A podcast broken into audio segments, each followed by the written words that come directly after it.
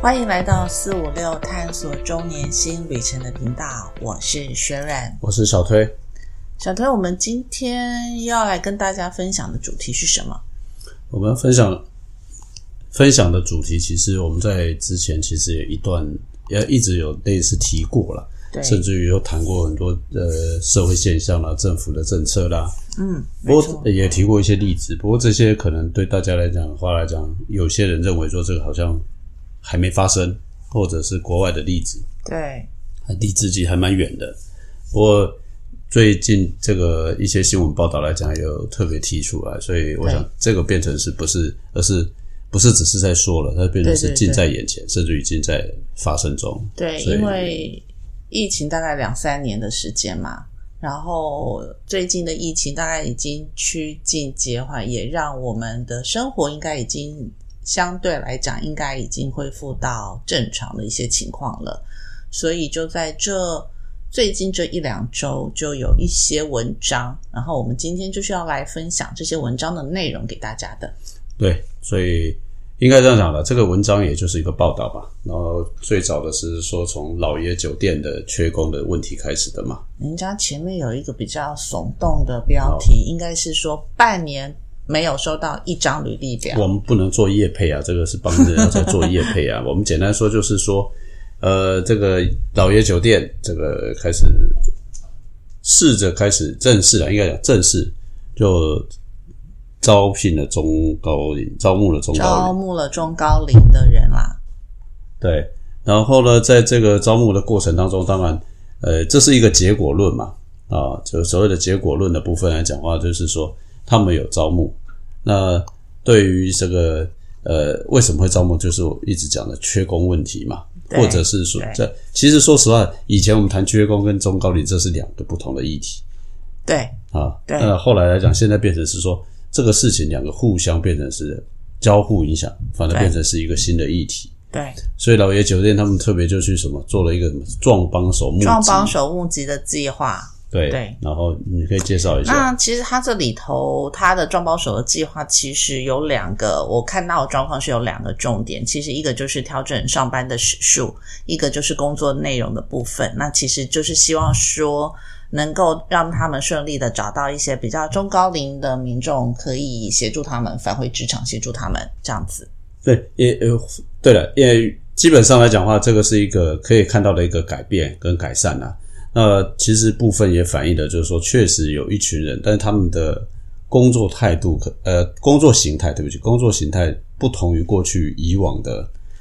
一般员工对他们这边指出说，因为过去这三年，其实老爷集团并没有任何的裁员，也没有减薪。可是直到现在解封之后呢，他们却面临到没有员工，就是员工人数缺工的问题不足。然后，那我相信他这边讲到说，学生招募率下降百分之七十哦。那这个其实其实就是我们之前谈到的，就是少子化，对，所以他们说他们现在人缺工百分之二十到三十。对，然后刚刚讲撞帮手，其实把它拆成两件事情了。第一件事情是撞，就是壮年世代，对，就是我们上一集其实对他们来讲的话，他们就把它定义成五十五岁以上嘛。啊，那帮手的意思就是说，让工作更符合中高龄的体能。弹性工时啊，简单一点啊，所以对，也就是说，他把壮跟帮手两个合在一起，他们俩就老爷他们就叫壮帮手。对，那这也是事实啊，因为本身刚刚特别提到的这个职场，呃，这个劳动者本身不同嘛，对，员工的形态不同嘛，所以他们就会需要做一些所谓的这个叫做工作内容的调整，职务内容的调整，对，时间的拆解，还有工作内容的拆解，对，那。说直接一点，刚刚讲的缺工跟中高龄两个一体混在一起的，为什么混在一起？因为如果不是缺工，坦白说，我也不认为也愿意做这一件事情啊。这个确确实是一个很现实的状况。那而且它又不是一个短期现象，因为就长期而言，一定缺工，一定会一直缺下去啊。台湾现在少子化的情况是越来越严重，所以往以后想这个情况。嗯，不会。如果你都只找年轻的员工的话，这个情况不会改善，只会越来越壮。糟糕。对，事实上来讲话呢，我们刚刚提到的是一个具体的例子嘛。那其实刚好也有一份报道的调查，一份调查，刚刚做完的调查，这个在四月份才做完的。对，呃，就是说，虽然有这个业者开先例愿意做，可是呢，做据调查，企业还是不愿意，太倾向于对啊。这个有个调查，这个调查是这个调查的标题是很缺人。却不雇佣中高龄，然后揭开企业不能说的秘密。对，那这里面他调查的部分来讲话呢，主要了，主要大概包括了上市柜公司、未上市柜公司跟外商。呃，说实话，确定明确表达，哈，嗯，明确表达说，呃，认同不雇佣，呃。中高龄是企业秘密的比例啊，上市柜的是四，是低于未上市柜，彼此相当百分之三。也就是说了，呃，简单说用白话一点讲，就是上市柜公司有的时候来讲话呢，因为它不像未上市，它有法律的规定，所以它反而稍微说不敢说了，他他不敢讲，不敢说啦，对，不敢说，那不受到约束嘛？那个越上越上市柜没有什么特别法律的约，没有那么明严谨的法律约束，反而比较会说啦。那大部分呢，不管是上市柜位、上市外上，其实会要不要回答这个问题啊？大概超接近五成都是看情况，也就是说很隐晦的表达说，这个是一个不能说的秘密啊，对，就是不用就对了啦，就是不用啦，不能因为现在你会你问他就看谁问啊，就是有点讲说，因为就业里就业法里头有那个啊，不能年龄的。歧视啊，不能有性别的歧视啊，所以对这些企业来讲，不管上市柜或是未上市柜，或者是外商来讲，他们全部当然都不会去说这件事情。因刚刚的调查其实就是说见人说人话，见鬼说鬼话，看是谁来问嘛。对，看谁来问嘛。如果说问的人来讲，私底下可能讲的。比较直接一点，就是台面上讲的就很隐晦的，对，甚至于还会讲说没有，我们没有，我们对对对对。可是实际上的作作为上，可能当然就说穿了言言行不一就对了，对对对，对吧？对，没错嘛。好，那以按照这个例子来讲的情况之下来讲的话，呃，我我我认为啦，以目前来讲的话，呃，确实中高龄在台湾这边就业还是有很多。不太友善，还是有很多难关要度过。真的，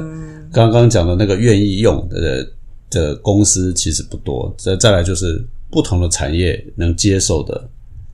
这个容忍度啦，或者是接受度也不一样嘛，对不对？像是说，如果说以目前缺人才的这个部分来讲话呢，各行各业来讲话的，基本上来讲话，缺工最多的应该是。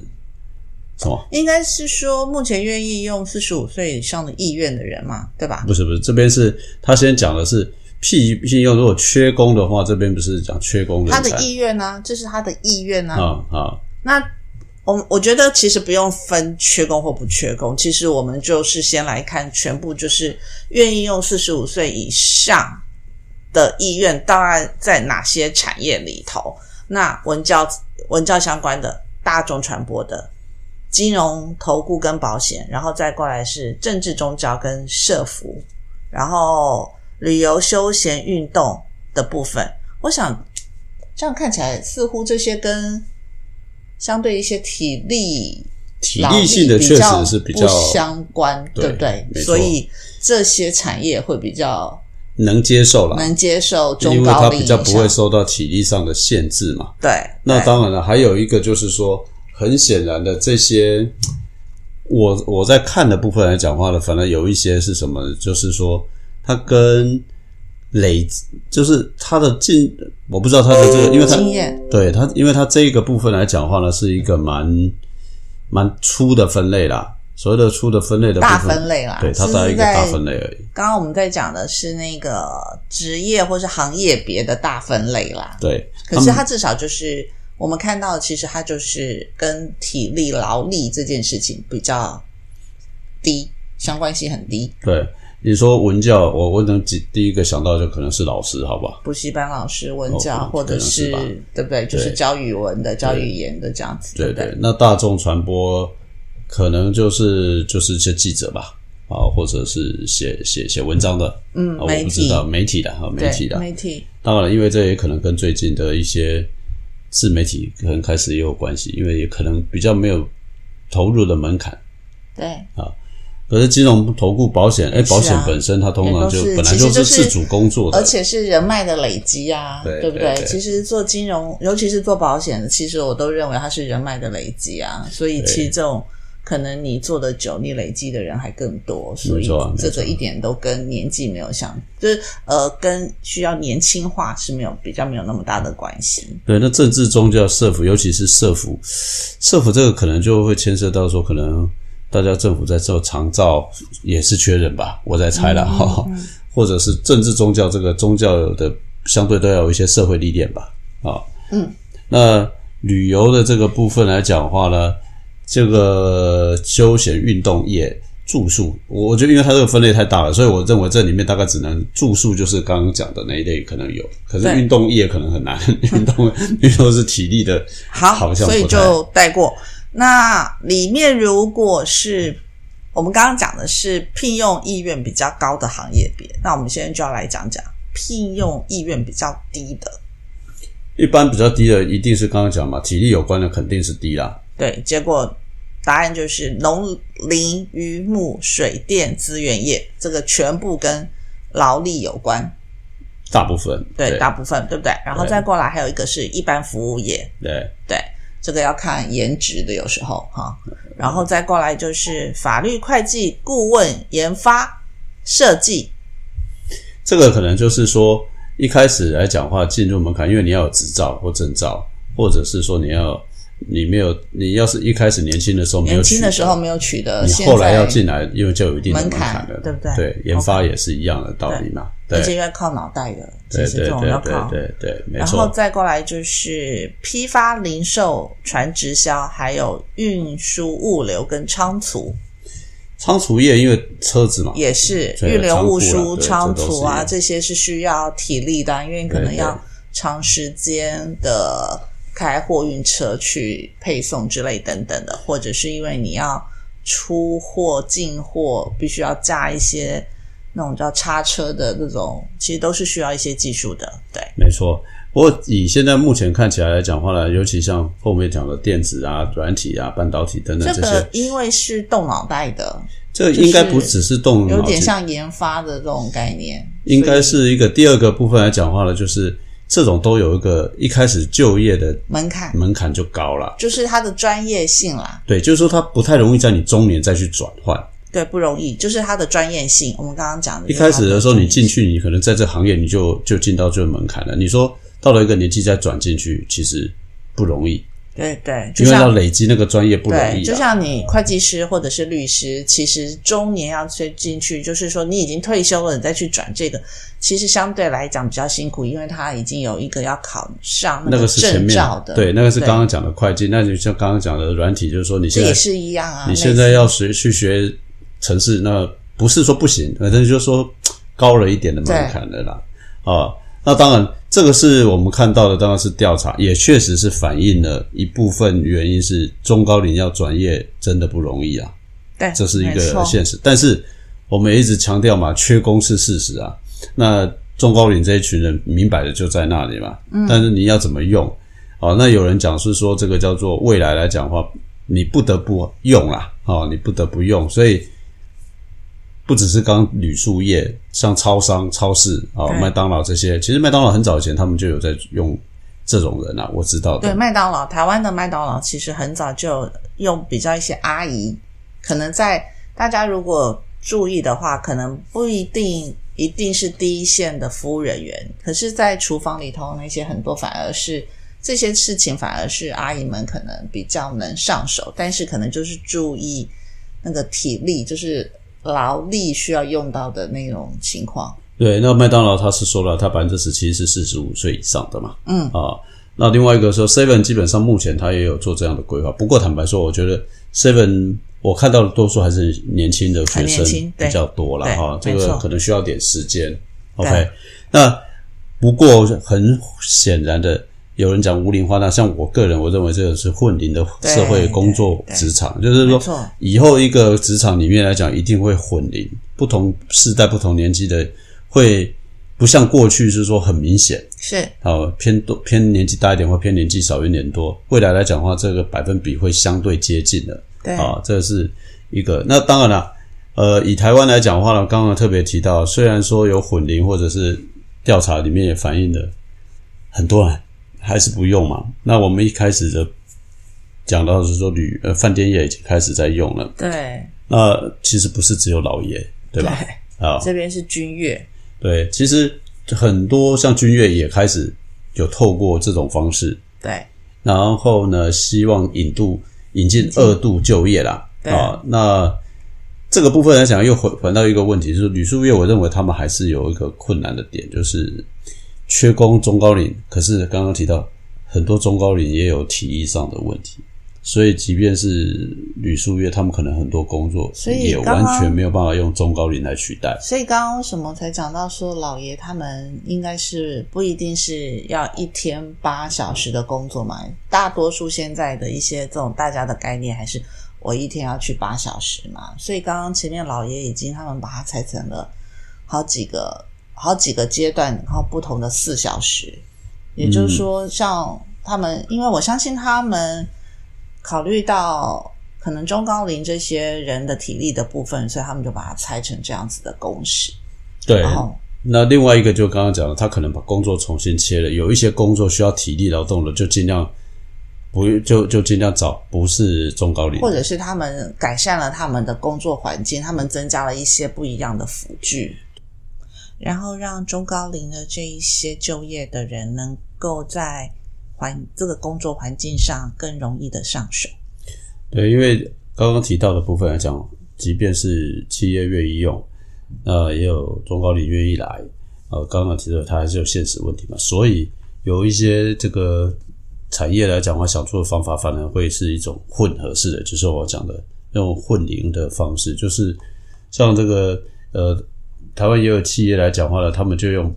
本国建教生，再加上侨生，对然后还混合中高龄的部分来做这些所有的事情，就像那个汉品酒店是一样的。汉品酒店部分来讲，他们就是他们基本上来讲，他们本来就有大量的人力嘛。那他们过去来讲，可能是用了一些建教生啊，也有一些所谓的侨生。对，可是现在确实啊，因为人口下降嘛，哈，台湾少子化嘛，人口下降、啊，对对对，所以他们其实，在本国籍的这个就是这个所谓的用的侨的人的员工数来讲，就慢慢就建教声下降，反而是他们认为说他们有七成的，以前是本国籍跟侨生是七三比，现在是有点倒过来了，对。就是侨生变占了七成，本国籍只剩三成。是。啊，这个应该就是我们讲的叫建教合作的那种方式啊。对。啊，建教合作。不过他们也认为是说，侨生的这个情况其实相对大概只有在语言能力上面的差异是，来来那个影响。哎，不过不管怎么样，人是还是不够，所以他们就会再去思可思考，是说把中高龄的这个部分来讲话再加上去。所以这就是我们刚刚特别提到的部分来讲话是。未来的整个职场里面来讲话呢，会一种混合式的会越来越多啊对，混合式的越来越多，因为呃，不然的话说不不好听点，引进侨生也还没有还是一样嘛。大家我们常听到的就是会有很多这种所谓的这个法律上的规定啊，等等等等等等。OK，好除，了这以外，其实还有一个就是，所以为什么这些服务业就会开始陆续的引进一些助自助的一些系统，然后来取代一些就是呃前台要点餐的人力，所以大家现在可以看到很多一些这种不管是麦当劳啦、肯德基啦。那他们在前面的柜台反而点餐的柜台缩小人力了，然后都是靠一些机器来辅助。对，那个基本上来讲也是在解决缺工的问题嘛对，就是解决决缺工工的问题。。那然了，除了这个以外，还有人在谈说要不要把移工引进。呃，一共引进在服务业，一般服务业不是现在讲看护啊，或者是营造业就是营造业或者是工饭店业一直在炒这个事情。不过，我想饭店业现在目前说白一点，这个眼下的问题还不是开放那么快可以解决啦。所以，我觉得中高龄确实也还是应该要是一个它可以比较快看到效果的做法对，啊，比较看开的。那同样的问题来讲的话，我们其实很早以前就，我记得我们很早就讲到什么台湾的那个中高龄就业服务促进法嘛，对，没错，就在它公布没多久之后，我们就有提过嘛，所以在这个时候也顺便可以帮忙做一些宣传啊，因为企业本身用这些这个这个中高龄本身来讲的话，政府还是有一些措施啊。是啊，虽然说呃不见得说可以补到大补，但就都不无小补嘛。对啊，不无小补嘛。所以我们大概可以让可以说明一下，大概有哪些这个部分。就是继续雇佣高龄者的补助计划，然后再过来的话，其实就是在这个计划里头，这个方案了哈，这里头就是鼓励雇主要继续聘用这一些呃退休年纪的这些员工，就是六十五岁以上的这些员工。他说，如果有留用的话，达到员工人数的百分之三十，然后而且雇满六个月以上哦。那每个月给员工的薪水不低于原本的薪资的话，这三个条件好。那前六个月，他每个月就会补助到一万三。那如果还有七到十八个月的话，就会补助到一万五。所以其实算起来的话，一个人大概可以补助将近，等于是其实就是占这个员工的原本的薪资的百分之三十三。对，也就是说，企业本身来讲，等于是少了三分之一的成薪资成本啊。真的是三分之一的成本，就是薪资成本嘛说你就继续留有这一些人嘛。对，那另外一个部分来讲的话呢，基本上是如果政府来讲，呃，因为如果说企业啦，企业的部分来讲的话，其留用如果说是按照计划留用那个所谓中高龄的部分来讲的话呢，每一个月最多有一个中高龄就业补助，补助一个月是补到一一万五，一万五。我们刚刚讲的是继续雇佣哦对，继续雇佣你原本六十五岁退休的那些员工。那这个不是，这个是单独的另一个，就是中高龄就业的补助，就是一些还有二度就业的一些朋友，所以就是最高可以领到一万五。那如果有兴趣的企业的朋友们，其实可以再针对于我们刚刚所说的，再去查一些更细节的条文。对，那另外一个部分来讲的话，就是说，如果他退休后再就再就业。的训练补助的这个部分对对哦，那这个部分来讲的话，如果雇主是这个指派六十四岁的以上的员工，到国外、国国内内外、国内。公开的一些、公开的一些训练单位参加职训的话，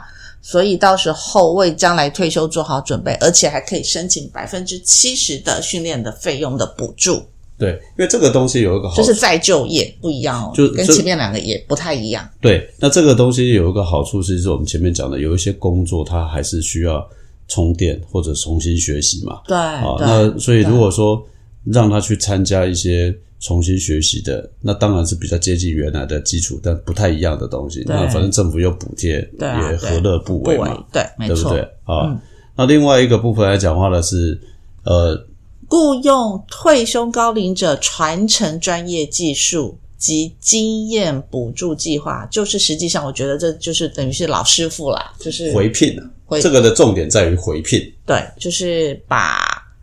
把已经退休的这些员工再请回来担任里头企业的讲师或者是指导员，那指导其他的员工就是实做，然后这样这样子的话，就是做一个世代的传承。所以每聘用一位退休回聘的这些员工呢，雇主最高可以拿到补助十万元，而且每个雇主最高每年可以申请到五十万。所以你看，可以五位，呃，五位嘛，哦对不对？五位嘛，如果假设这样算的话，就是五位。对。那重点在于是说，这个对中小企中小企业的，我认为是有一些帮助，尤其是有一些叫专门技艺要传承的。对啊，对。或者是说，可能大企业里面有一些特定职位职职能呃需要传承的，对。那个就我我之前听过的是台湾好像台铁还是什么，就是呃有一些都是那蒸汽火车时代或是烧煤的那个火车好像没有了，但是他们为了上次是为了好像是要把一个火车头整修，然后要出来展览，哦或者是做办活动嘛，找不到老师傅。蓝皮解忧号的就是之前的那个，对对对。对我知道你那在讲那那这样的情况之下来讲话呢，类似啊，这只是说它是目的很清楚，只是为了要要要又是专重新转啊重到现重。现对，要投入旅游业的那个案对，那这个东西他去回聘，他就可以类似用这个东西嘛，因为那些人应该基本上都已经退休了啦。好，是啊，是对啊，，是那还有一些是我知道的是很多台湾的庙宇，好，嗯，那那些文创雕刻师，雕刻师，那假设现在是建筑公司，呃，应该讲就是现在新一点的文创公司去接了这个所谓承包的修缮专案，好了。可是说实话，这些年轻人基本上没有人有没有。人会，那他们可以通过透过这个方式，搞不好就可以去聘聘一些老师傅回来，嗯，然后他们来用。然后第一个，他们可以发挥在了他有的补助，这也可能是一个比较好的方法。是，换言之，就是说，其实我们看到的问题是，过去都是听到，对，那现在也确实见到有一些应该是。说，其实我看到这几篇文章出来的时候，其实我心里还蛮高兴的，因为因为我们已经快到了，老 师。呃不不不是我们快到的一个原因，而是说，哎，台湾真的已经有企业开始这么做了。当然，当然对，对，因为否则你看到都，哎，我们之前找的分享的其实都是一些国外的案例嘛，对不对？我记得我们那时候找到的有些是日本的一些案例，而不是台湾的案例对。那这几篇文章出来的时候，我说实话，哎，还真的很高兴，至少台湾的企业愿意面临现实的情况了。哎，对了，不是愿意面临，是被迫面临呃，，好啦，也 好啦，不得不可以吗？不得不，不得不，对对，不得不。对对。那当然了，我们还是希望是说，借由这个地方来讲话，让第一个，如果说你确实也有考虑要重返职场的啊，表示说，哎，这个还是真的有机会了。对，那企业来讲的话，你真的先不管你是被迫或是自愿好了，对，那你也愿意，你也可以透过这个方式来试试试看哈，对，试试看说，哎，因为刚刚讲了，政府有提供这些法律嘛，就是中高龄者及高龄者就业促进法嘛。对，那他也实施了一段时间了应，该是说实施了三年，然后可是呢，正好就遇上了疫情。以目前的一些数据上来看的话，资料上来看的话，成效相当有限啦。其实白话文说，因为正好碰上疫情，所以也确实是的，对，确实是。对对那当然，其实反过来说，也是疫情碰到疫情，现在疫情后爆发，大家才会对对真的觉得，真的就说不得不嘛。不得不面对嘛。对，啊尤其就是饭店业开始，其实刚刚我们已经点讲到了，不要说点名，就是讲到其实都是在台湾赫赫有名的一些饭店楼头嘛。对，那同样的议题就是说，从这里开始，那应该大家就可以，企业也应该可以真的好好去思考说，这不是不可行，对，这是第一件。事。只要你愿意，像刚刚讲，有一些企业它改变了它的工作内容嘛，对不对？那另外一个部分来讲的话，也不不能单纯的只是一直强调说缺人、缺人、缺人，确实是政府的责任，可是你也可以做自一些自自己做一些改变。对，其实前一阵子就有个朋友来跟我说，他他说他们那个店里准备要收掉饮料店啊，手摇饮店、可能都已经这这家也要关，那家也要关。然后呢，他就告诉我说，哦，因为现在员工啊年轻啊，然后稳定性都不好啊，然后都做不久就就要离职啊，嗯然后。那我那我实际上其实我就告诉他三个字：找中高龄。嗯嗯嗯，没错了。那另外一个，我觉得这几篇文这这些发展的过程当中，我更期待的是说，呃，未来这些职缺或者是说这种应用层面，可以再更广泛一点的。它不要说，其实这所有的里面还是会有一点点可能隐含或偏向说，还是比较不是相对。呃，我们怎么说？不是那么专业，就是比较是蓝领性的工作，或者是说我们比较定义是说比较是属于叫事务性的工作。嗯，好，那我会建议我我不然我会期待了，不要讲建议，我会期待说未来这种中高龄的这种呃在职场上面，所以会被推广的范围会相对更倾向于更专业一点的。是好，这个其实是我会觉得一定要面对，只是还不知道多少时间，那也希望它早点发生啊。对，OK，好，好，我们今天大概呃把这个看到的现象跟大家分享。是对，那也希望是说，呃企业早点认清事实。呃，也也可以这么说啊，也这样我们也搞不好有机会嘛哈，我们也有机会嘛。OK，对，好，OK，好，那今天的节目就跟大家分享到这里哦，跟大家说拜拜。拜拜。